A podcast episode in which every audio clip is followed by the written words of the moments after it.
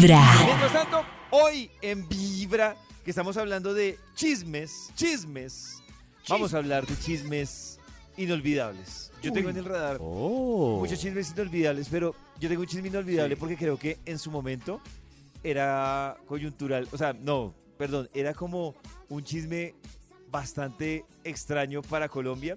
Y fue cuando en la farándula empezaron a salir, por ejemplo, un famoso video de una actriz Uy, eh, teniendo relaciones sexuales. Porque Muy en ese duro. momento, pues, los chismes siempre eran como de, ay, que este engañó a este con esta, que no sé qué.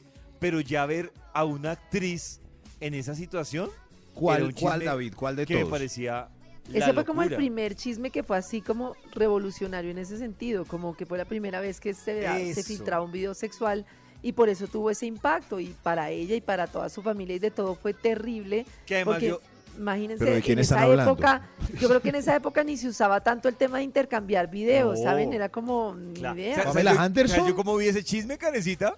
Ese video yo lo vi en- como en un... ¿El de Pamela de- Anderson? eh, como un beta... No, era colombiana. Como en un Betamax, pero me acuerdo que la resolución ni siquiera era muy buena. O sea, era... No era tan fácil Pero, la- intercambiar la- ese pero, material. pero se filtró el video y la gente lo veía, pollito, así el video explícito, yo no me acuerdo. Sí, claro. El de Pamela Anderson. Claro, la gente empezó a buscar el video explícito. Y, y yo lo que digo es... Le, le voy a confesar algo. En ese momento... Pero ¿por pues, qué nosotros no la somos explícitos hablando de este chisme?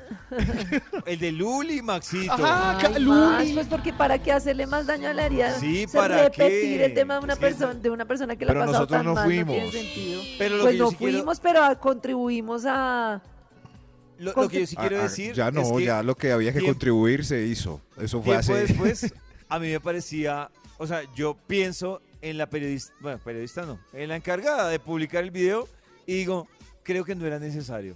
yo O sea, también no Yo creo veo que- la... yo también creo que No, no era a- a mí- necesario. A mí lo que, lo que pensé en esos días después de ver el video varias veces y admirar la agilidad del galán, eh, galán cuyo eh, que todos admiramos por su eh, pericia y eh, malabaridad, es la actitud de ella comparada con la de Pamela Anderson que tuvo un video similar años antes y fue la primera que tuvo ese escándalo así más o menos.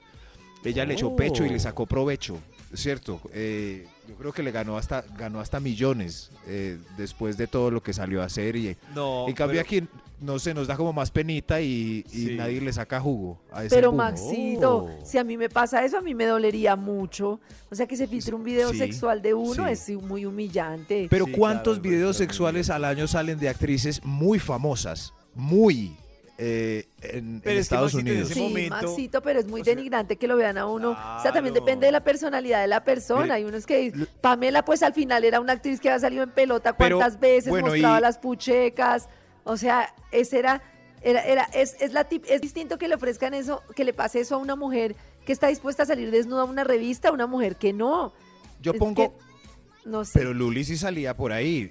Y pongo la de salía- Kim no Kardashian, por ejemplo. ¿Qué mujer, la mujer más famosa del mundo y tremendo video sexual.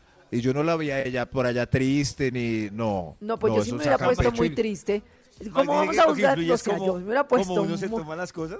Si yo me hubiera Claro, ido a la. China a vivir, o sea, me parece muy difícil de asumir.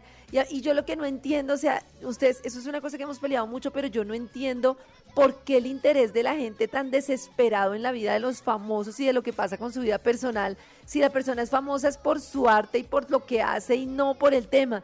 Yo siempre menciono ese documental ¿Cuál te- de la vida de Amy Winehouse que yo Pero- digo, a Amy la mató la prensa. O sea, la Yo creo que un video de sexual joder, de Amy Winehouse no nos hubiera interesado a muchos. Eso es lo. Pero. Como salió un sex tape de Amy Winehouse, Uy. más bien no me lo porque uno se lo esperaba. Sí, sí. Pero claro, porque uno se lo diciendo sí, yo creo que es el tema de lo que hablamos acá. Tal vez mucha gente, por la forma de ser de Max, puede esperarse un video de Max, pero de Karen no. Entonces la novedad pues va a ser un Karen, video no Max. no, mío, Esos, no, de esos David. documentales de hoy, como el de Amy. Winehouse y como el del, ay, ahora se me fue, como el del cantante de Pitch Mode, cuando uno ve esos documentales es que uno entiende el impacto que tienen ellos la prensa, porque antes uno simplemente pensaba como, no, pues que se aguanten, son famosos, no sé qué, pero en el video de- se ve como la persona se ve absolutamente arrinconada, o sea, es, es impresionante como la persona Pero- se siente como, sí, como pierde todo su espacio, toda su privacidad, todo. Pero esos son tristecitos. Podemos volver al tema de los sex tapes. Ese también era triste, Max. ¿Qué te Lo pasa? mejor Era es triste, escuchar Max. Vibra en las mañanas. No, pero era-